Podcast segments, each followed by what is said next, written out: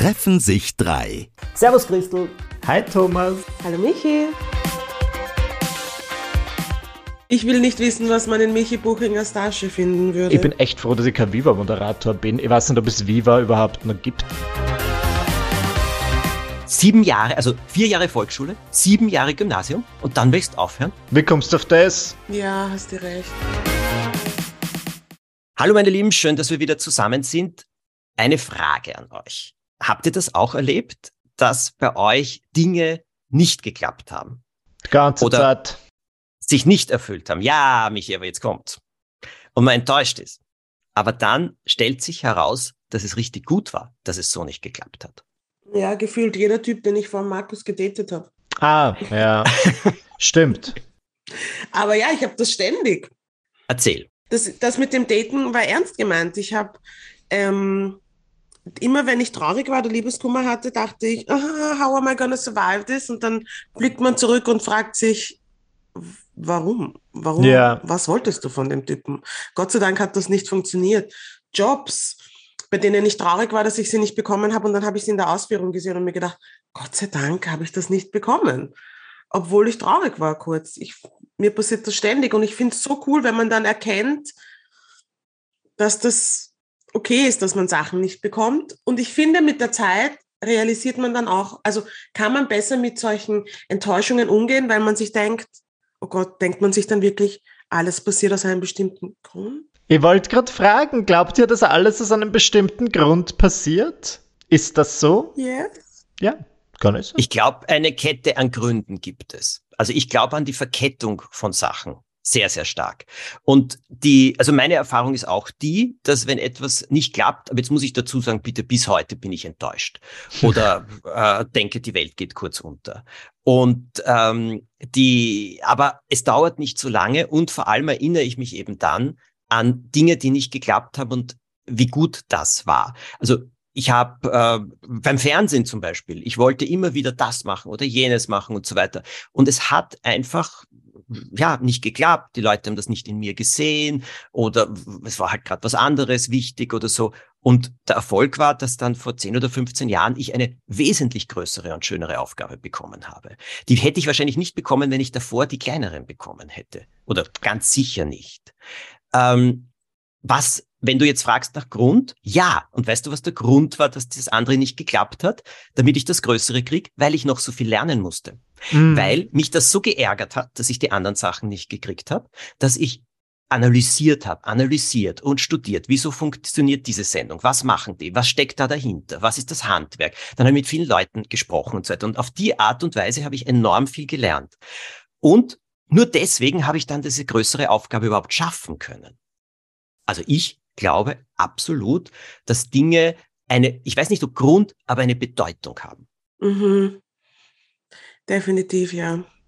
Ja, Und bei Beziehungen detto. Bei Beziehungen sowieso, also ähnlich wie die Christel, wie du das jetzt gesagt hast, mit jeder Typ. Der, ich war manchmal bei gewissen Männern dann so heartbroken und dachte mir, da, aber es ist ja so offensichtlich, dass wir zusammengehören. Und dann denke ich mir, naja, im Nachhinein offensichtlich nicht, weil es war, also wenn ich mal schaue, was, wo die jetzt zum Teil unterwegs sind. Wobei, vielleicht hätte ich sie aufs Positive beeinflussen können, so wie Mary Poppins, er wäre einfach in ihr Leben gekommen und hätte es zum Besseren gemacht, dann wäre wär Michi nicht so unglücklich. Poppins. Michi Poppins, Oh. richtig. Fliegst du zur Christel und zu mir mit deinem Schirm, bitte? Sehr, sehr du uns- gerne. Ich will nicht Äh, wissen, was man in Michi Buchingers Tasche finden würde.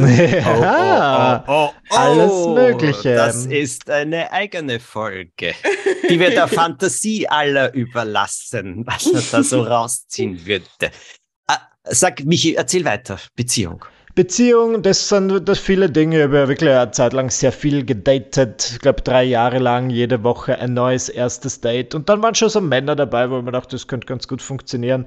Aber es, es wäre ein Blödsinn gewesen. Aber ich kann jetzt auch im Nachhinein nicht sagen, ich bin sehr froh, dass ich mit dem Dominik zusammen bin. Und das hat sich dann beim ersten Date mit ihm schon ganz anders angefühlt. Und natürlich, ich weiß nicht, wie das bei euch ist, aber ich bin in meinem Leben. Ich war jetzt nicht bei wahnsinnig vielen Castings, aber hier und da komme ich schon in so eine Casting-Situation.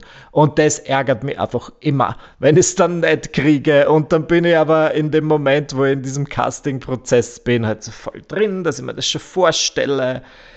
Und im Nachhinein ist es gut. Ich kann mich erinnern, irgendwann 2014 haben sie, oder 2015 haben sie so ein generelles Casting gemacht für Viva-Moderatoren. Da bin ich, ich bin echt froh, dass ich kein Viva-Moderator bin. Ich weiß nicht, ob es Viva überhaupt noch gibt. Und da hätte ich irgendwo anders hinziehen müssen. Und dann dachte ich mir, na. Ja, Gott sei Dank. Never. Ich meine, es wäre vielleicht zu dem Zeitpunkt, hätte es mich gefreut, aber wer war es dann? Na, ich bin schon, ich möchte Wien nicht verlassen. Und eine Zeit lang hatte viele dieser Angebote im Raum, die dann damit zu tun haben, woanders hinzuziehen. Und ich weiß nicht, ob ich die Sorte Person bin, die für einen Job länger woanders hinziehen wollen würde. Ich nicht. Ja, und warum? Ich weiß nicht, ich bin eine Heimscheißerin. Mm. Will nicht weg, ich sag's ganz ehrlich. Aber Reisen Aber- liebst du. Reisen liebe ich, ich liebe aber nach Hause kommen auch sehr. Ja, das stimmt. Und ich verstehe dich urgut. Ich habe letztens ein Casting gehabt für einen Job und habe ihn dann nicht bekommen und ich war mir aber sicher, dass ich ihn bekomme. Ja. Und habe ihn dann nicht bekommen und war schon enttäuscht. Und jetzt ist quasi das Konzept draußen. Und ich habe mir gedacht, Gott sei Dank habe ich diesen Job nicht bekommen, weil ich fand das, das ähm, ich glaube, das Team wäre mühsam gewesen. Ich wäre nicht happy gewesen mit der Ausführung und natürlich wäre es anders gewesen, vielleicht, wenn ich diesen Job bekommen hätte. Aber ich fand dann jetzt letztendlich rückblickend das Konzept auch semi ja. und bin ganz froh, dass ich den Job nicht gekriegt habe. Aber ich war vorher schon enttäuscht und habe komplett entzürnt den Andi, mein Management und meine Schwester angerufen und gesagt, wie konnten die? Und jetzt bin ich froh, dass ich ihn nicht gekriegt habe. Aber weißt du, was auch da dazu kommt bei Beziehungen vor allem, das habe ich ja gelernt, äh, eben zu lernen. Das Mhm. heißt, die Sachen, die nicht geklappt haben oder die äh, äh, Männer, mit denen es bei mir nicht geklappt hat oder in die Mhm. ich Sachen hineinprojiziert habe, die überhaupt nicht da waren vor allem, das alles hat ungeheuer geholfen, dann später, als ich mit dem Ivo zusammengekommen bin. ja. Und bei ihm war es auch ein bisschen ähnlich. Und dass die, ähm, ich glaube heute auch, dass ich diese Beziehung, die ich führe, nicht führen könnte, wenn ich nicht all diese Enttäuschungen gehabt hätte. Ja.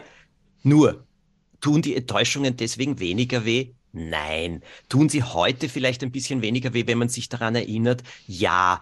Ich sage euch eins, ich habe das große Glück, dass ich liebe Leute rund um mich habe. Meine Freundin Carmen ist da ganz besonders, die völlig gelassen bleibt, bei, wenn ich ihr vorweine, wie schrecklich wieder etwas passiert ist und dann drauf sagt, und es hat seinen Sinn und es hat sicher sein Gutes. Und dann sage ich, nein, wie kannst du das sagen? Das hat nichts Gutes. Und sie sagt, und ganz sicher hat es etwas Gutes.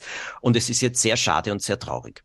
Und ich glaube, das ist die Mischung, die so hilft. Sehr schade und sehr traurig heißt, man trauert auch drüber, weil es ein. Verlust ist. ja, klar. Und das hilft, und das hilft wirklich. Das ist so das Band-Aid, das, wie heißt das, Heftpflaster äh, für so etwas. Und sich dann zu sagen, hm, ja, und es kann etwas Gutes haben. Man muss ja nicht einmal noch glauben, dass es sicher etwas Gutes hat. Weil manchmal sieht man es zehn Jahre später erst. Aber es kann was Gutes haben. Und die Mischung ist gut. Aber das, was mir da wirklich hilft, sind die Menschen, die mich am Boden halten. Das heißt, die mir helfen, mich nicht in das Drama dermaßen hinein äh, zu Hineinzusteuern. stürzen. Ja, Ja, wobei ich muss ja ehrlich sagen, also ich denke mir ja auch immer, das wird schon alles seinen Grund haben. Aber hören will man es halt dann trotzdem einfach gar nicht, gell? nein. also genau, so richtig das- nicht. Genau. So, nein, sag's nicht. Ich weiß eh, dass es was Gutes hat, aber ich, jetzt im Moment will ich einfach nur mich kurz auskotzen. ja, das das gehört ja dazu. Das gehört dazu. Und man muss sich auch leid tun dürfen. Bitte. Ja, Also- aber nur kurz, bitte. Ja, eben, aber das ist Ja, es, das- Christel. Naja, gut, äh, kurz die anderen, wir müssen schon ein bisschen länger uns leid tun dürfen. Weißt? So ist schon die Aufteilung. Ja, aber ich sage euch was, ich finde tatsächlich, also ich tue mir schon ab und zu leid, aber lang halte ich das nicht aus. Ja, nicht. Ist Leben, verschwendete Lebenszeit. Ja, Ich mag das auch nicht an mir selbst, so im Selbstmitleid versinken. Ich finde so Bühne nicht, das ist nicht meine Art. Ich, ich brauche dann schon so ein, zwei Tage meine Wunden zu lecken, aber ich bin dann manchmal selbst überrascht von mir, wie diese beruflichen Dinge mir dann also ein bisschen wurscht sind. Aber da, also wurscht im Sinne von, ich denke mir dann, okay, wenn ich da die Absage erhalte, werde ich sicher eine Woche lang außer Gefecht sein, was auch immer das bedeuten mag. Und im Endeffekt ist okay, dann bin ich halt so ein, zwei Tage ein bisschen geknickt und dann passt es eigentlich wieder. Vielleicht Ja, muss man mein- mit anderen Dingen ein bisschen beschäftigt halten. ich wollte gerade sagen, es ist ja eh nicht so, als hätten wir alle nicht was zu tun, deswegen Yes. machst halt was anderes. Sagt man ja beim Dating, bei so Trennungen muss man immer sofort mit jemand anderem Sex haben, oder? Ist das jetzt so ein geläufiger Rat? Wenn's das ist Dr. Michi. Dr. Äh, Michi. Frag Dr. Michi. ist das wahrscheinlich die Antwort. Mir hat jemand was gesagt, das finde ich einen sehr, sehr guten Spruch. Das Hinfallen äh, ist eine Sache. Die wahre Kunst im Leben ist das schnelle Wiederaufstehen. Und äh, das glaube ich auch. Und also das, aber das ist auch etwas, wo ich finde, das muss man ein bisschen trainieren und lernen. Also das ja. war auch bei mir so. Aber rückblickend, also mir ist ja auch etwas passiert, einmal mit einer Wohnung, wo ich äh, unbedingt, also eine ganz bestimmte Wohnung wollte. Ich wollte sie so gern. Und das hat sich hingezogen und hingezogen und hingezogen und ich habe sie nicht gekriegt. Dann. Ich war am Boden sehr ja. gestört. Du kennst das oh auch, Christel. Ja, die Wohnung, die wir uns vor dieser angeschaut haben. Ja. Und ich bin so froh, dass ich sie nicht bekommen habe. Warum? Weil aus heiterem Himmel vier Wochen später, als kein Mensch mehr geglaubt hat, dass jetzt noch eine gute Wohnung auf den Markt kommt, plötzlich eine auf den Markt kam, weil äh, ein sehr, sehr liebes Ehepaar festgestellt hat, sie kriegen ihr zweites Kind und sie können unter keinen Umständen in dieser Wohnung bleiben, weil das ah. zu viele ah. Ebenen und so weiter sind. Und äh, ja, und plötzlich stand ich in der Wohnung, die ich wirklich wollte. Und ich habe gedankt, wem auch immer, den lieben Gott, dem großen Geist über uns, alles, der, dem Universum, dass ich die andere nicht gekriegt habe, die hätte ich da schon unterschrieben haben können. Mm. Ja. Also seither, das halte ich mir ständig vor Augen. Und das sage ich, boah, danke. Hast du es auch so erlebt, Christel, oder? Wir haben uns eine Wohnung angeschaut im 12. Bezirk und die war cool. Und ich habe ich hab sie schon eingerichtet gehabt in meinem Kopf. Sie war schon eingerichtet. Ich habe schon eine Party geschmissen gehabt. Ähm, und wir waren uns ziemlich sicher. Es ging nur noch um das Angebot und wir dachten, okay, wir sind wild und verhandeln. Und dann haben wir sie nicht bekommen. Aufgrund des Verhandelns? Ich, ja, ich glaube, es hat halt mitgespielt, dass wir keine Kinder hatten und die, die es bekommen haben, Kinder hatten und die Wohnung Na, schon groß war. Die Wohnung war groß und Kinderzimmer groß und ich glaube, die haben sich gedacht, okay, die, das, das Ehepaar ohne Kinder findet eher eine Wohnung als die mit den drei Kindern oder so. Ja, aber die ohne Kinder haben einfach mehr Disposable Income. die Kinder sind laut, ja. anstrengend. Also so würde ich das aus Immobilienmakler-Sicht sehen oder Wir haben es auch so gesehen, aber ich glaube letztendlich haben die es, oder vielleicht einfach, ich weiß es nicht. Ähm, und ich weiß noch, ich war so traurig. Also ich habe geweint, kurz traurig und war angefressen auf den Markus, weil er gesagt hat, na komm, verhandeln wir ein bisschen. Ähm, und habe auch ihm auch so ein bisschen die Schuld gegeben gesagt, wegen dir haben wir diese Wohnung nicht und wir werden nie wieder eine finden. Das hat so lange gedauert, bis wir eine gefunden haben, die uns gefällt, bla bla bla bla. Und ich glaube tatsächlich, einen Monat später hat er durch Zufall die Wohnung, die wir jetzt haben, auf irgendeiner Immobilienplattform gefunden. Und ich habe gesagt, ja, schauen wir es uns an, aber ich will nicht, dass du dich reinsteigerst und ich will auch nicht.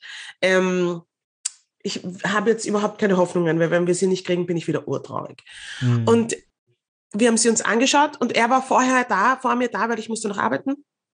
Und ich komme rein in die Wohnung und er sagt, ich glaube, wir brauchen diese Wohnung, das ist unsere Wohnung. Und ich habe gesagt, das will ich nicht hören. Ich will es nicht hören. Weil wenn sie dann wirklich toll ist, dann hm.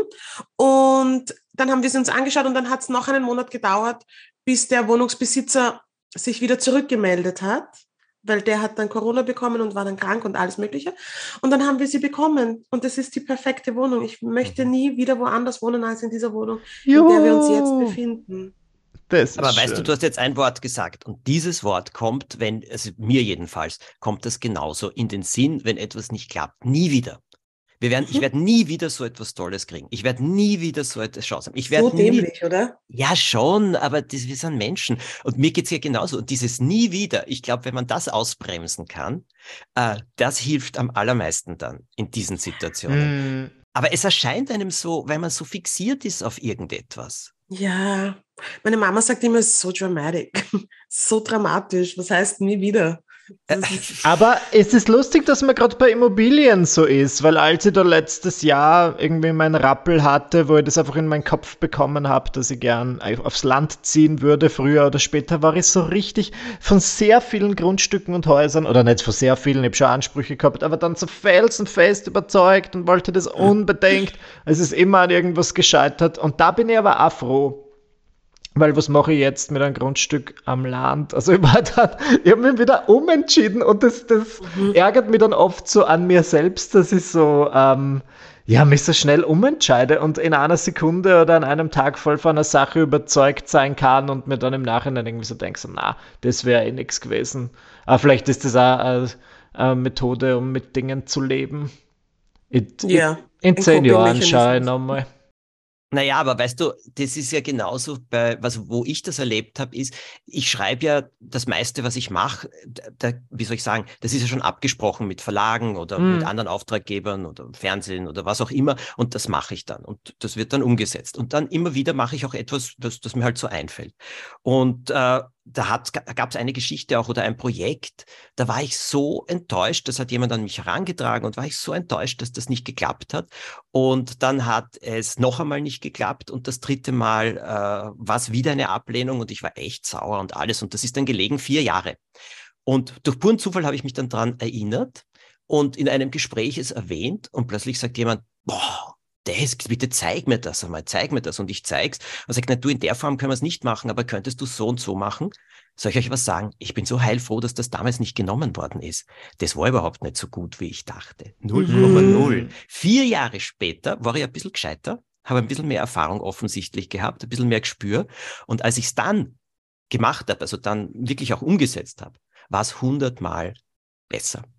Und sage ich noch einmal, ich finde es gut, wenn Leute einen auch daran erinnern. Ich weiß nicht, ob es mir immer in der Sekunde einfällt, dass es so ist. Ich finde es wichtig, darüber zu reden und ich wünsche mir das manchmal von meinen InfluencerInnen, denen ich folge, dass die mehr auf die Dinge eingehen, die vielleicht dann nicht so klappen. Aber man will dann auch nichts so verschreien, aber ich habe viele Projekte, viele Buchprojekte oder Fernsehprojekte, die dann halt einfach nicht klappen, aber natürlich spricht man nicht über das. Aber es wäre ja, äh, man kriegt dann als Konsument von Social Media wahrscheinlich ganz schnell die Illusion, dass bei diesen Menschen immer alles funktioniert, weil du nur das mitkriegst, das funktioniert. Das stimmt. Warum erzählt man das eigentlich nicht? Ich glaube, man. Ich weiß es ehrlich gesagt. Ja, man gibt die Hoffnung nicht auf, dass es trotzdem funktioniert. Also jetzt kann ich so sagen, also vor drei Jahren, aber das war also eigentlich ein Blödsinn, aber vor drei Jahren war mir wirklich langweilig und ich hatte so einen dieser Sommer, wo ich mir dachte, ich brauche einfach ein Projekt, ich weiß nicht was. Und dann ist so ein Reisebuchverlag an mir herangetreten und wollte, dass ich ein Reisebuch schreibe. Hat einfach so ein lustiges Buch, wo ich durch die Gegend reise. Und ich dachte mir, das ist genau das, was ich brauche. Das wird mein Eat, Pray, Love Moment. Das wird sicher mein am besten verkauftes Buch, so eine Selbstfindungsreise. Und im Endeffekt, glaube ich, ist es wirklich daran gescheitert, dass die dann auch wollten, dass ich diese Reisen selbst finanziere. Und dann dachte ich mir, na, also ganz ehrlich, wenn der Vorschuss entsprechend hoch ist, dass du Reisen drehst. Aber ich bin halt so, ich reise halt nicht gern so ganz so günstig wie möglich und deswegen dachte ich mir, dann lass es lieber. Aber mein erster Instinkt, obwohl, wenngleich ich da enttäuscht war, war auch nicht zu sagen, auf, auf, Instagram zu gehen und zu sagen, jetzt das hat wieder was nicht funktioniert.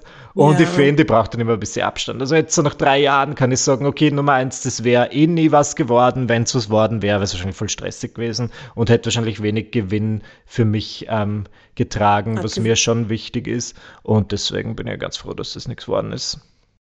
Aber weißt du, wenn etwas nicht wird, also ich weiß nicht, wie es euch geht, aber ein bisschen als Niederlage empfindet man es ich ja. auch. Ja. Genau.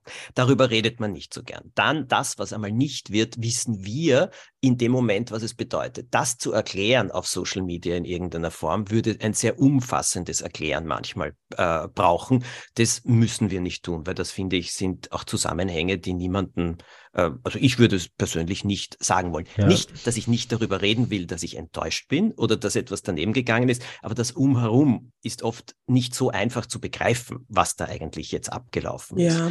Aber prinzipiell sage ich euch eins, das, was ihr sagt, ja, ich glaube, es ist wichtig, mehr noch darüber zu sagen. Und das sage ich ja auch oft jetzt, weil viele sagen immer, du bist der glücklichste Mensch der Welt. Nein, das bin ich überhaupt nicht.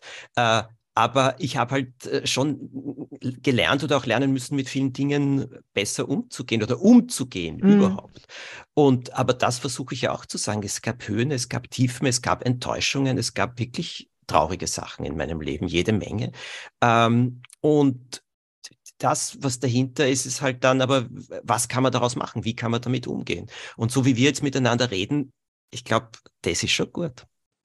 Ja, ich denke mir immer beim, wie kann man damit umgehen? Es ist, es ist sehr selten das Ende der Welt und ich glaube, es ja. kurz aussitzen, sich dessen bewusst sein. Und dann, wie sagt man, wie steht auf den Hefallen? Krone richten, aufstehen, weitermachen. Ja, das gibt es auch so Heferl in den Einrichtungsgeschäften. so ein Hefelspruch. Ja, aber der Hefelspruch ist nicht blöd. Verstehst? du? Der Hefelspruch ist ein guter, nur in dem Moment musst du es auch machen. Ja. Und ich glaube, äh, damit umgehen ist ja auch immer wieder eine Sichtweise. Und das ganze Leben aus meiner Sicht besteht darauf, immer wieder eine Sichtweise anzunehmen, die konstruktiv ist und die weiterhilft. Und ja. das aus meiner Sicht ist ein bisschen Lebenskunst. Und erwachsen sein und reflektiert sein. Unser Wort der Woche. Bequemlichkeit. Uh, oh. Wie kommst du auf das? Weil ich letztens erst äh, mit einer Bekannten darüber gesprochen habe und ich festgestellt habe, dass ich eine Hassliebe mit Bequemlichkeit habe. Wieso? Was heißt Hassliebe? Ich bin bequem, aber nur bis zu einem gewissen Grad. Ich will mich immer weiterentwickeln. Mhm. Ich will immer was machen. Ich will immer was ausprobieren. Ich will immer unter Leute sein. Ich will aber genauso nicht nichts machen und vor mich hinsiechen und fernschauen und einfach mal kurz mich nicht weiterentwickeln. Warum sind wir so? Ich bin auch so. Mir hat das mal ein Therapeut gesagt, dass ich irgendwie so zwei Seiten an mir habe. Die eine Seite, die halt total viel machen will und die andere Seite, die sich denkt, lasst mir alle in Ruhe, wir einfach nur herumliegen und lümmeln. ja. Gibt es da irgendeine Bezeichnung dafür oder ist das einfach menschlich? Wir sind das Menschen. Das ist menschlich. Und ich sage euch jetzt, das ist menschlich und auf die richtige Dosis kommt es an, die man mit sich selbst vereinbart. Das, mhm. was mich wahnsinnig macht, ist, wenn ich sage, na eigentlich möchte ich heute einen ganz bequemen, äh, faulen Tag haben, eben weil eh spazieren gehen, ein bisschen essen oder sonst irgendwas und, und irgendeine Serie schauen oder so. Und im Hinterkopf jagt aber, ja, aber wir könnten auch dahin gehen, wir könnten uns die Ausstellung anschauen, wir könnten mhm. jemanden treffen, wir könnten das, wir könnten jenes und so weiter und so weiter. So. Und das macht mich verrückt. Mhm. Und das macht mich total unzufrieden. Und das macht mich vor allem auch, äh, komme ich mir blöd vor oder mache mir dann auch selbst Vorwürfe. Und ich glaube, die, die, also Klarheit, ich schreibe ja Tagebuch und ziemlich viel. Und das ist schriftliches Nachdenken. Und ich schreibe Tagebuch nicht am Abend immer nur oder so, sondern mache mir auch untertags. Und da muss ich ja etwas sagen, wenn man sitzt und schreibt, also mir geht so mit der Hand schreiben, ist irgendwas anderes als in den Computer zu tippen. Yep. Und bei solchen Sachen sich dann aufzuschreiben, was will ich heute wirklich? Das aufzuschreiben in ein paar Stichworten, dann komme ich drauf, was es ist und dann einen sozusagen ein Agreement mit mir zu treffen was wir jetzt machen, weil das Schlimmste ist dieses Ich sollte unter Umständen. Ja. Ja, ich will oder ich sollte beides. Wenn man will, ist eh schon besser, aber oft ist es ja, ich sollte jetzt das machen und ich sollte dorthin gehen oder ich sollte und so weiter. Ja, aber ich würde zu Hause am Sofa liegen. Ja. Will ich auch oft. Ja, das ist ein Agreement. Erlaube ich es mir oder nicht? Und wenn ich mir die Erlaubnis gebe, ist es schon wesentlich einfacher.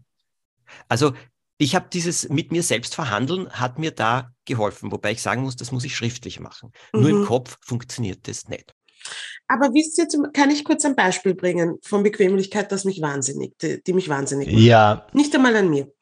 Ähm, wenn Menschen mit ihrer Situation unzufrieden sind, mhm. sie was tun könnten, mhm. aber es nicht tun, weil sie zu zart sind, zu bequem. Ich, das das ja. ist, ich, ich könnte ja, durchdrehen. Aber das ist was völlig anderes. Das ist eine Mischung aus Faulheit und Dummheit. Entschuldigung. Ich finde es super, dass die Christel das anspricht, weil ich wollte auch schon ja. sagen, es nervt mit ja. die Bequemlichkeit oft an anderen Menschen und dann komme ich mir auch wieder blöd vor. Aber nicht, dass ich mhm. über mich selbst dann urteile, wenn ich mal einen bequemen Tag brauche und mir denke, ich sollte, ich sollte, ich sollte, denke ich mir dann über andere Leute an und die sollten, die sollten dies. Aber ja, es, ist, ja. es regt mir manchmal einfach auf. Ja, weil ich kann überhaupt nicht, und ich weiß, es ist eh urdeppert, es geht mich nix an, aber ich denke mir, wenn du die Möglichkeit hast, es besser zu machen, mit ein bisschen Arbeit, ein bisschen Effort, mhm. wie ist es möglich, dass du nicht das Bedürfnis hast, es gleich zu machen? Weil es einfacher ist, darüber zu jammern oder sich leid zu tun oder sich als Opfer zu fühlen. Entschuldigung, wow. es gibt keine schönere, einfachere, bessere Rolle für viele und wahrscheinlich falle ich genauso manchmal rein, in die, als in die Opferrolle zu gehen. Mhm. Ich bin ein armes Opfer, die Welt ist so böse, ich könnte ja, wenn man mich ließe, ich wüsste ja alles, wenn man mich fragen würde, aber man tut es nicht. Na. Das ist grauenerregend und es regt mich genauso auf. Ich unterscheide dann, wie wichtig mir die Leute sind und dann habe ich schon zwei Tricks. Mhm. die da wären? Naja, wenn mir Leute wirklich wichtig sind, ich habe folgende Erfahrung auch in meinem Leben mit dem Ivo zum Beispiel. Wenn ich glaube, irgendetwas wäre eben auch für ihn äh, gut, aber er tut es nicht aus verschiedenen Gründen, wenn ich dann sozusagen oberlehrerhaft geworden bin oder du solltest doch oder sowas, mhm. null Erfolg, 0,0 Erfolg. Mhm. Fragen stellen, Fragen stellen. Du sag einmal, äh, äh, du, du, glaubst du nicht oder du möchtest doch so gerne, aber, aber wie könnte das klappen oder so? Aber jetzt nicht therapeutische, nicht, wir klingen wie äh, Dr. Thomas und äh, Ivo liegt auf der Couch, ja. sondern wirklich nur im Gespräch, so beim Spazierengehen oder so, ganz locker Fragen stellen. Du, äh, wie meinst du oder so etwas? Du hast irgendwas da mal erwähnt, ja, aber was kannst du tun oder so? Weißt du, nebenbei. So, und das bringt Leute, wenn sie dann doch irgendwie wollen, schon in Gänge. Mhm. Und mhm. äh, das mache ich aber nur bei Menschen, die mir wichtig sind. Und das, was ich gelernt habe, und da ich schon ein bisschen, wisst ihr, so dieses, äh, ich erkläre halt gerne äh, Dinge, aber dass ich da eben davon mich zurückhalte, sondern die Frage stelle. Und ich muss jetzt etwas sagen, dann habe ich noch einen Schritt dazu gelernt, offen zu sein, was als Antwort kommt. Denn ja. das, was mir erscheint, das sollte doch so sein, muss es nicht immer sein. Oft kommt von den Leuten was anderes sogar besser. Aber das, glaube ich, kann man hier gegen, also wenn man das, wenn einem das so auffällt, wenn mir die Leute egal sind oder einfach auch nicht so ein nahe Verhältnis besteht, wenn mich keiner fragt, warum soll ich dann mich in ein Kreuzfeuer begeben? Ja, sicher. hast du recht. Ich tue mir nur immer schwer, wenn etwas offensichtlich ist, zu akzeptieren, dass es für manche Menschen offensichtlich ist, aber sie trotzdem nichts daran, dass sie die Möglichkeit nicht ergreifen ich kann es halt einfach Nüsse nachvollziehen und pack's dann halt nicht. Ist eh meine Schuld und ist auch absolute Energieverschwendung. Aber ja, wenn Menschen ja, ihr Potenzial nicht ausschöpfen. Boah, ja, der Christel, ja, da, also, Entschuldigung, das ist mein größtes Thema. Also ich meine, darüber schreibe ich Bücher. Ich glaube an viele Menschen wesentlich mehr als sie an sich selbst. Weil ich glaube, dass in, ja, in vielen Menschen wesentlich mehr steckt und sie wesentlich mehr machen können. Ja. Ja. Ich bin 100%. natürlich auch so, aber da denke ich mir dann oft, das, aus diesem Grund wäre wahrscheinlich ein fürchterliches Elternteil, weil was ist, wenn ich voll das Chiller-Kind bekomme, dass sie, also es hat ja jeder Teenager wahrscheinlich irgendwann mal, da einfach so eine Phase, wo er nicht wahnsinnig viel macht und ich glaube, ich wäre so also ich glaube, ich wäre richtig ungut. Ich würde es wahrscheinlich versuchen, nur zu verstecken vor meinem Kind, aber irgendwie könnte es dann nicht rauslassen und wäre immer mit so einer subtilen, mhm. möchtest nicht mal Haare waschen oder duschen. Das kann ja auch nicht gut sein. Zähne putzen. Gewand wechseln.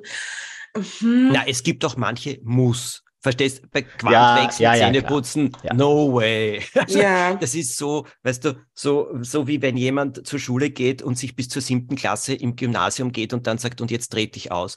Das erlebe ich in vielen oft.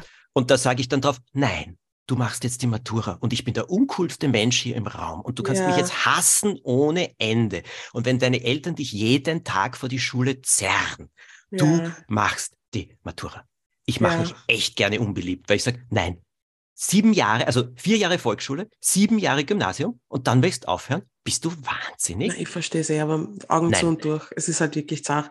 Aber ja, es, vielleicht hat das was, ich weiß nicht, in was für einem Haushalt ihr aufgewachsen seid, aber ich bin in einem sehr straightforward-mäßigen Haushalt aufgewachsen. Da war es nicht so ein, möchtest du, sondern geh duschen. ja, ja, stimmt. Räum dein Zimmer auf. Lass bei diesen Sachen war es genauso. Ja, bei diesen ja, Sachen war es genauso. Aber sonst waren meine Eltern da ruhiger. Aber bei diesen Sachen auch. Es gab gewisse Sachen, da waren sie ganz strikt. Und ich muss ja. euch etwas sagen, ihr habt keinen Schaden davon getragen. Und äh, auf der anderen Seite eben bei Bequemlichkeit und so, meine Eltern konnten schon wirklich sehr genießen. Aber gleichzeitig, also vor allem mein Vater war ein unfassbar disziplinierter Mensch. Mhm. Und nur so hat er sein Leben, äh, sein berufliches Leben auch äh, machen können. Der hat ja mit 50 beschlossen, dass er wissenschaftlich arbeiten möchte und an der Uni Professor werden möchte. Mit 50 ist er jeden Tag, also jedes Wochenende gesessen und hat seine Arbeiten geschrieben. Wow. Unter der Woche hat er gearbeitet. Ja. Aber er wollte es. So, äh, der hat die Bequemlichkeit über, überwunden. Und er hat es noch, noch geschafft, mit seiner Familie in Einklang zu bringen. Ja, mhm. das ist auch Das war Kunst. halt alles kürzer. Das ist eine Kunst. Aber ich glaube, also das, was die Christel sagt, dieses, ich glaube auch, dass in viel, viel, vielen Menschen so viel mehr steckt, als sie selber entweder sehen wollen oder sie sind zu bequem oder sie trauen sich nicht, was ich mehr als menschlich sehe. Und ja, oder sie wollen die Kraft nicht aufwenden. Ja, ich habe das, also jetzt, wo ich so zuhöre und, und drüber nachdenke, glaube ich, konnte ich mir auch viel Bequemlichkeit einfach nicht erlauben. Ich konnte mir aufgrund unserer finanziellen Lage als Kinder, war Bequemlichkeit etwas, das ich nur bis zu einem gewissen Grad kannte und auch mir nicht erlauben konnte, weil ich musste einfach, ich musste es irgendwie, es musste irgendwie, musste es sich ausgehen, musste es geschafft werden. Und ich glaube, dass ich einfach Bequemlichkeit deshalb nur bis zu einem gewissen Grad kenne. Mm. Hm. Ja, und da fällt mir jetzt etwas dazu ein, assoziativ zu dem, was du jetzt sagst. Bei mir war es so, erstens einmal das, was ich, also ich wollte das dann auch, ich musste ja erst herausfinden, was ich überhaupt machen will. Ich war ja, weißt du, ich wollte ja Veterinärmedizin machen und ich, dann war ich auf der Theaterwissenschaft, aber nur deswegen, um die Erwartungen meines Vaters nicht zu enttäuschen. Mhm. Der, für den das das Wichtigste war, dass seine Söhne studieren und dass er ihnen das finanzieren kann, weil er selber musste arbeiten dafür und er wollte das unbedingt. Ich wollte ihn nicht enttäuschen. So, jetzt dann bin ich alle Wege anders gegangen. Jetzt das Schreiben, das Machen und so weiter, auch beim Fernsehen arbeiten, ich wollte es schon machen. Aber ich sage euch eins, so, wenn ich jetzt drüber nachdenke, da war schon ein Anteil dran. Und ich will äh, es nicht nur meinen Eltern zeigen, sondern ich will sie nicht enttäuschen. Ich will eine Leistung erbringen, mit der sie gut leben können. Und dann sind wir wieder bei dem, was eigentlich, wo man sagt, ja, das ist, du hast ein Syndrom, dass du deine Eltern glücklich machen musst. So what? Im Endeffekt hat es mir geholfen. Ja, ja, das stimmt. Liebe Grüße an alle Migra-Kids, die verstehen das ganz besonders. Mhm. Unsere Eltern wollen, dass wir alle Medizinerinnen, Ingenieurinnen oder Anwältinnen werden. Ja, das ist faszinierend. Das ist wirklich, das hört man oft von den Migra-Kids. Stimmt. Woran äh, ist es dann, weil die quasi sagen, wir sind jetzt da und du machst, wirst eine bessere Zukunft haben als wir oder woher kommt ja. das? Wir, genau so, okay. Ja, es ist nämlich wirklich dieses, wir sind in dieses Land gekommen, in dort, also dort, wo wir, wo unsere Eltern hergekommen sind, ist, sind das die ultimativen Jobs, mhm. äh, Ärztin zu sein, ähm, Anwältin zu sein oder Ingenieurin zu sein. Wenn du mich jetzt genau fragst, was eine Ingenieurin macht, sie ingeniert. Genau. Ähm, aber das sind die ultimativen Jobs und ich meine, wir machen Witze drüber untereinander. Aber eigentlich ist es arg, weil eine Person sagt das und es ist egal, wo die Wurzeln, in welchem Land die Wurzeln liegen, das ist immer, immer dasselbe. Das wäre interesting. Faszinierend. Naja, weißt du, da kommt schon etwas dazu, äh, dass viele Eltern es einfach gut meinen auch ja, und ganz klare Bilder vor sich haben, was für ihr Kind gut ist oder nicht. Den Schritt zurückzutreten und zu sagen, gut ist für mein Kind das, was es glücklich macht und dann vielleicht noch unterstützend zu sein, dass man auf den Weg kommt. Ich meine, das ist die höchste Elternkunst, aber ja. da muss ich schon sagen, das ist eine menschliche äh, Riesenherausforderung. Ja. Und versteht ihr, mein Vater hat mir ja dann gesagt, der hat schon gelitten. Verstehst du, sein Sohn, äh, als ich ihn meinen Eltern gesagt habe, dass ich schwul bin, mein Vater hat gut reagiert, meine Mutter nicht so gut reagiert. Also ehrlich gesagt, ja, das hat mich ziemlich getroffen. Aber gut, dann mache ich alles anders. Aber das, was ich, ich gebe zwei Sachen, die ich Ihnen so wahnsinnig anrechne. Sie haben mich äh, finanziell und wirtschaftlich, sie konnten sich das leisten, genauso unterstützt wie meinen Bruder, der studiert hat, mhm. obwohl ich andere Wege gegangen bin. Und als ich ungefähr 23 oder 24 war, verstehst, da war ich kein Buchautor, da war ich nicht bekannt oder irgendwas ja. sonst. Aber in einem Gespräch oder in einem Spaziergang hat mein Vater gesagt, ich möchte dir eins sagen. Es war für mich ein Schock welche Wege du eingeschlagen hast. Und ich habe auch große Sorge gehabt, auch wie es dir menschlich geht und wie du kommst und so weiter. Ich meine, das war auch ein bisschen eine andere Zeit, müssen wir jetzt sagen. Also das mhm. war, weiß ich, 80er Jahre oder so.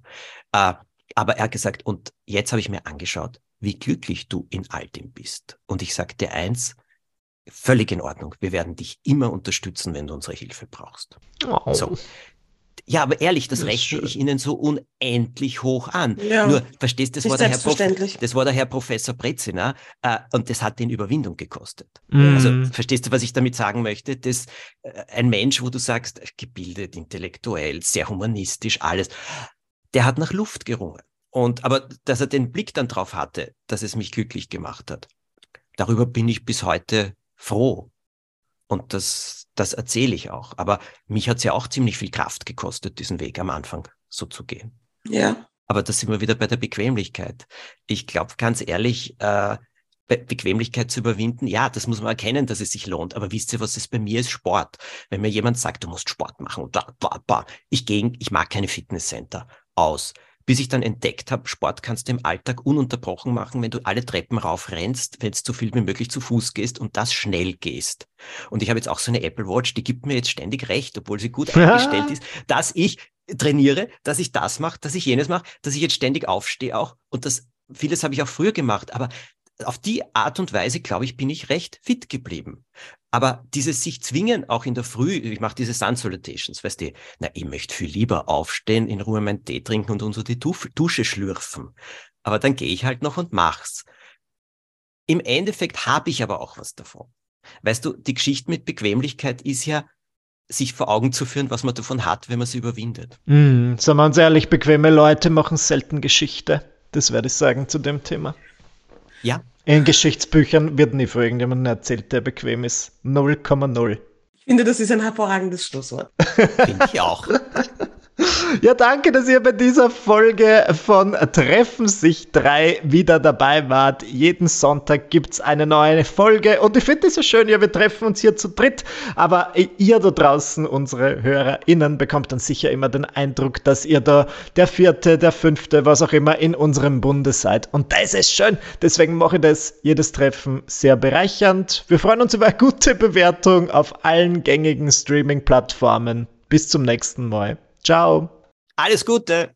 Tschüss.